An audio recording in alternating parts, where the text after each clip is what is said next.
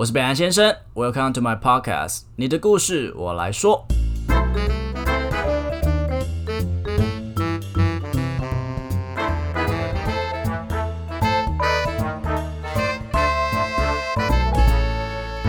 Hello，大家好，我是贝兰先生。本集节目由 Love Deer 纯净保养的艺术家品牌赞助播出。起初 Love Deer 品牌找我合作的时候，我想说，哎，真的有确定吗？毕竟它是私密处保养，哎，原来男生也有这种东西，我应该不需要吧？不过后来询问了广大女性朋友才知道，哎，男性的私密处保养很重要。毕竟私密处的使用者不是只有你而已，还有你的爱人，所以男人呐，真的要懂得呵护你的另外一半。私密处汗腺其实非常发达，那男生通常又没有小便。完就要擦拭的这个习惯，所以包皮容易啊，就是藏污纳垢，有异味之外，还有可能发痒。那 Love Deer 一号私肤露就是专为男性设计的私密处沐浴露啦，它带有淡淡的马玉兰草本清香。我认为私密处保养并不是有问题才去解决，而是从日常就要下去维护的哦。别让你的对象今晚开箱失败。现在上网搜寻 Love Deer 一号私肤露，Level Up 你的男性质感。今天要跟大家聊的东西是我这阵子的一些心得。也是非常一个呃，我想要透过这个 podcast 跟大家聊聊看我脑袋中的混乱，因为我最近就是因为我们公司是做节目的，所以我最近就是开始填掉各大的综艺节目，然后其中就包括《小姐不吸地》，然后还有我最爱的《康熙来了》。那最近呢，《小姐不吸地》的制作团队就是非常犀利，那他邀请到了王思佳跟赖维如作为上下半场的来宾。那我简单说一下他们的恩怨。呃，王思佳就是指控说赖维如就是那个所谓的绿茶婊，那他讲出他非常多具体的行为，但是赖维如就是觉得说我又没有怎么样，反正就是类似这样子的一个辩论啦。虽然在整个节目的播出之中，我好像是比较支持王思佳那一方的，但基本上我就是因为我也不知道这件事情的真相，所以我都会稍微。看看，我也会习惯看粉丝下面的留言，然后就有人说，哦，王思佳就是做经典代表啊，直接跟他杠上去，超帅，然后有话直说。但同时也会有一些所谓的黑粉，就是说王思佳真的是很无聊哎，就整天拿这个东西来炒流量。那我就觉得，我不能讲吗？如果说真的有人对我不好，我不能讲吗？有人就说，哎，你这样没有气度，所以我要气度到他一直欺负我吗？啊，我说是这么说啦，我觉得我完全就是个双标仔的人，你知道吗？我记得我某一次大学的时候接到朋友的电话，他跟我说他的暧昧对象突然间跟另外一个他的好兄弟在一起了，然后他就跟我愤慨的说他要把所有的事情公开出来，我就跟他讲不要不要不要那么冲动，这样你没有气度，这样子显得你很没有风范，你要帅气一点点，什么都不要做这样子，然后感觉你很不在意。可是我现在觉得，what the fuck？为什么我不能说？还是因为我现在年纪到了，我上身母羊在作怪。反正总之呢，一件事情都会有不同的解答。大家在不同的时期，你知道，都会有自己很莫名其妙的一个道德规范出现。然后我最近就把小王子又拿出来看，然后我就发现我在看小王子的同时，我整个心智快要分裂了。我其实是非常喜欢小王子这个作品的。简单的谈谈小王子，小王子是从一九四三年在二战的时候出品的一个作品。虽然它被列为童话文学，但是其实它有非常多的人生哲理藏在里面。我是一个写影评的人，我通常都会想要试着去理解书背后的一些含义。可是如果我的现在现在的我不同意怎么办？我就觉得好冲突。因为比如说它里面有一个很经典的例子，就是说小朋友在画那一条吞了大象的蛇，但是他只有画它的轮廓，等于对对于别人来讲看起来就像顶帽子一样。那小朋友都非常开心呐，想要拿给大人去欣赏。大人就说：“你干嘛画顶帽子？”然后那小孩子就说：“哦，这不是帽子，你不会害怕吗？这是一条吞了大象的蛇。”我就想到底我要怎么知道里面藏了大象啊？我喜被宝不会用，你又没有画。诶，这个时候反讽就来了，他就说：“诶，为什么大人总是这么急着想要答案？不能有点天马行空吗？一定要这么的实事求是吗？” OK，我可以理解书中是不要，就是让我们不要忘记心里面那个小孩。可是如果说你拿这个提案报告出去给主管的话，真的会被撕烂，然后会被废掉，然后会被贴上一个黑标签，就是神经病啊！我不知道我将会不会冒犯到喜欢小王子的那些读者们。可是我还是真的很喜欢这个作品，因为这些作品我觉得比较像是他没有教会我什么，他也没有要我回忆起什么，他只是要跟我说。那是他对于世界、成人世界、长大后的世界的一连串的叹息，但他也没有打算回去，因为已经回不去了。在《小王子》里面有一个非常经典的就是那朵玫瑰嘛。小王子的星球不大，不过当他遇见了玫瑰，他就决定要用一生去守护它。他耗费了非常多的心力去照顾这朵玫瑰。只是对于玫瑰而言，小王子的所作所为都只是玫瑰觉得 OK，我够漂亮，所以你才会这么爱我。最后，小王子决定离开玫瑰，去看看这个宇宙有多么浩大。那当下，当然你没有把握，那个玫瑰最后已经就凋谢，它就回不去了。只是我就在想，对，没错，我们可能放下来一些东西，但是这朵玫瑰真的值得我们守护到底吗？这个世界这么大，这么广阔，难道你的价值观就是唯一的价值观？你就要贯彻你的这辈子吗？就像如果你一直很坚持，告诉我这顶帽子就是有大象的蛇的时候，世俗绝对不会给你好眼色的。那你可以说我做自己啊，我拥有被讨厌的勇气，那你就真的要准备好。这不是一条简单的路，所以更多我在小王子里面看到了，他是一个这样子的一个感叹。但就我而言，他比较适合住在童话故事书里面。好的，接下来我们来聊聊最近 Disney Plus 最近很红的台剧《台北女子图鉴》。那我相信大家，我的听众朋友们应该都有大致上听过，就是有看过的人的一些心得跟反应啦。那非常多的影评家或是影视圈的人都非常大为的震惊，很多人都写了影评轰爆这个所谓的《台北女子图鉴》这个作品。不得不说，我自己在观看这整个影片的时候，也会有一些让人家觉得很尴尬的地方。尤其我真的觉得第一集很没有必要，但不知道为什么我在看的时候很有感触。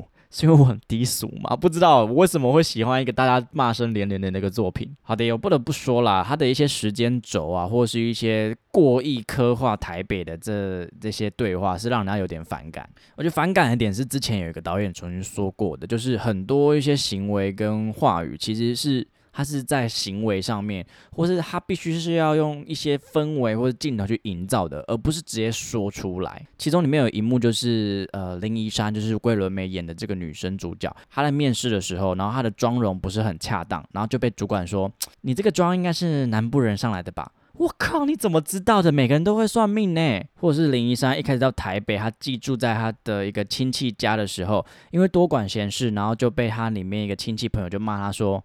台北人是不会多管闲事的，不要管那么多，好不好？嘿，我可以告诉你，我现在可以列一长串，就是爱管闲事的台北人朋友。但说是这么说啦，我自己还蛮喜欢他在爱情里面的刻画。我不是个台北人，然后我身边也蛮多的朋友或者同事都不是台北人。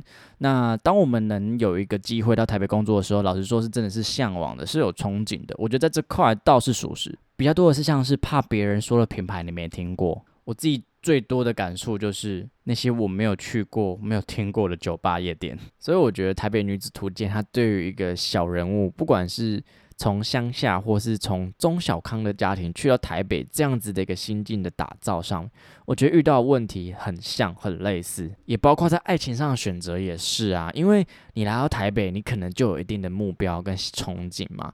那你在恋爱对象的选择就会考虑到更多那种很现实的因素，那那些东西是平常不能拿上台面讲的。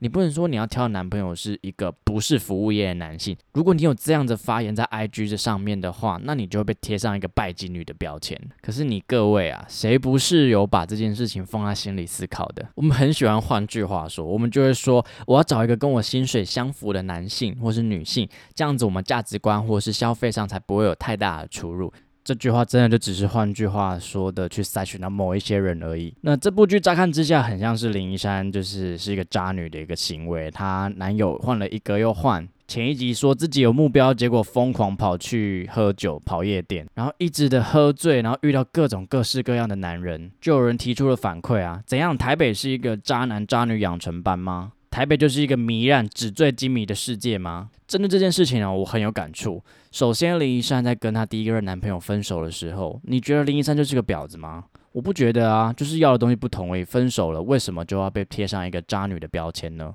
那么前一集说自己有目标，结果后来跑去疯狂的喝酒跑夜店，我就不相信每一个说自己有目标的人都会按部就班的把事情做好。大家都喜欢听好听话，没有人喜欢听真实的话。我觉得台北女子图鉴就把这些很难听的话拍得很真实，可能表现的技巧没有这么的专业，但我蛮期待后续的一些发展。再来就是阿凡达了。阿凡达跟这些东西到底有什么关系？跟今天我们要聊的双重标准又有什么关系呢？我在前几天去看了阿凡达的重映，就是第一集的《阿凡达》，它又重回了院线去做放映，这样。那《阿凡达》其实在二零零九年上映的啊，那时候我好像在国二吧，所以看的时候只觉得哇，好漂亮哦，然后就没有想太多了。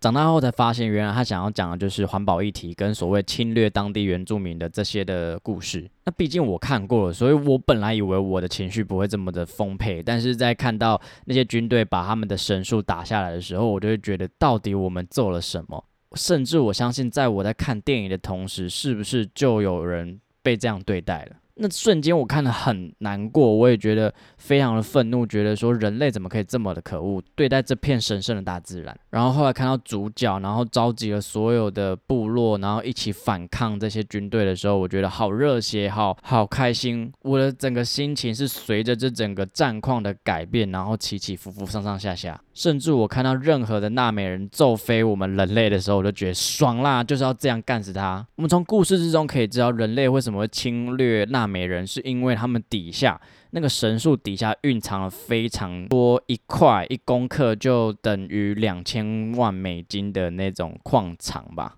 于是他们决定要侵略。整个故事人类被塑造成反派，而纳美人就是所谓的正派正方。我们当然是随着整个剧本，所以我们一直很希望纳美人最后可以守护他们的世界，然后不要让人类来侵袭他们。但为什么人类要去侵袭他们呢？不就是为了科技发展吗？不就是为了更多更多的钱吗？如果我就只是说，如果你愿意放弃生活上所有现在享有的便利，去换回纳美人居住在神树的自由吗？有人会说，够用就好啦。但我们的科技发展都是因为人类的贪婪才帮他走到今天的。如果每个人都是够用就好的话，那以台湾的整个生活条件来讲，我相信大家都过得还蛮好的。所以在看完电影的当下，我就问自己：我到底是属于正方还是反方？如果这场战役就发生在我面前的时候，我要怎么选择呢？又或是我的生活中是不是有类似的小例子正在发生，或是发生在我生活的台北？那我 我觉得我会是粉方诶，怎么办？那我看到结局这样，我在高兴什么？我就在想，Oh my god，我到底长成什么样子了？我会不会是 全世界最大的反派？我的内心怎么可以邪恶成这个样子？然后我又想，如果今天……纳美人居住的星球，它其实不是长得这么漂亮的，它就只是一个污秽的城市，然后可能充满着各种蟑螂，或是那些军队、那些人住在那边人都长得很丑，然后长得每一个人都像蟑螂一样。那这部电影会怎么演？听起来不就蛮像异形的嘛？然后最后我们把人家杀光了，然后我们最后是庆祝的，好像就是电影要我们去演出谁是正方，那我们就应该为那一方而喝彩。在《阿凡达》这部电影里面，可能这就是一个。呃，纳美人的全全面胜利。可是，如果再千万别抬头，可能会被演成就是我们这个星球扩张的计划失败，最后拜拜大家。所以，人生真的有太多的双重标准。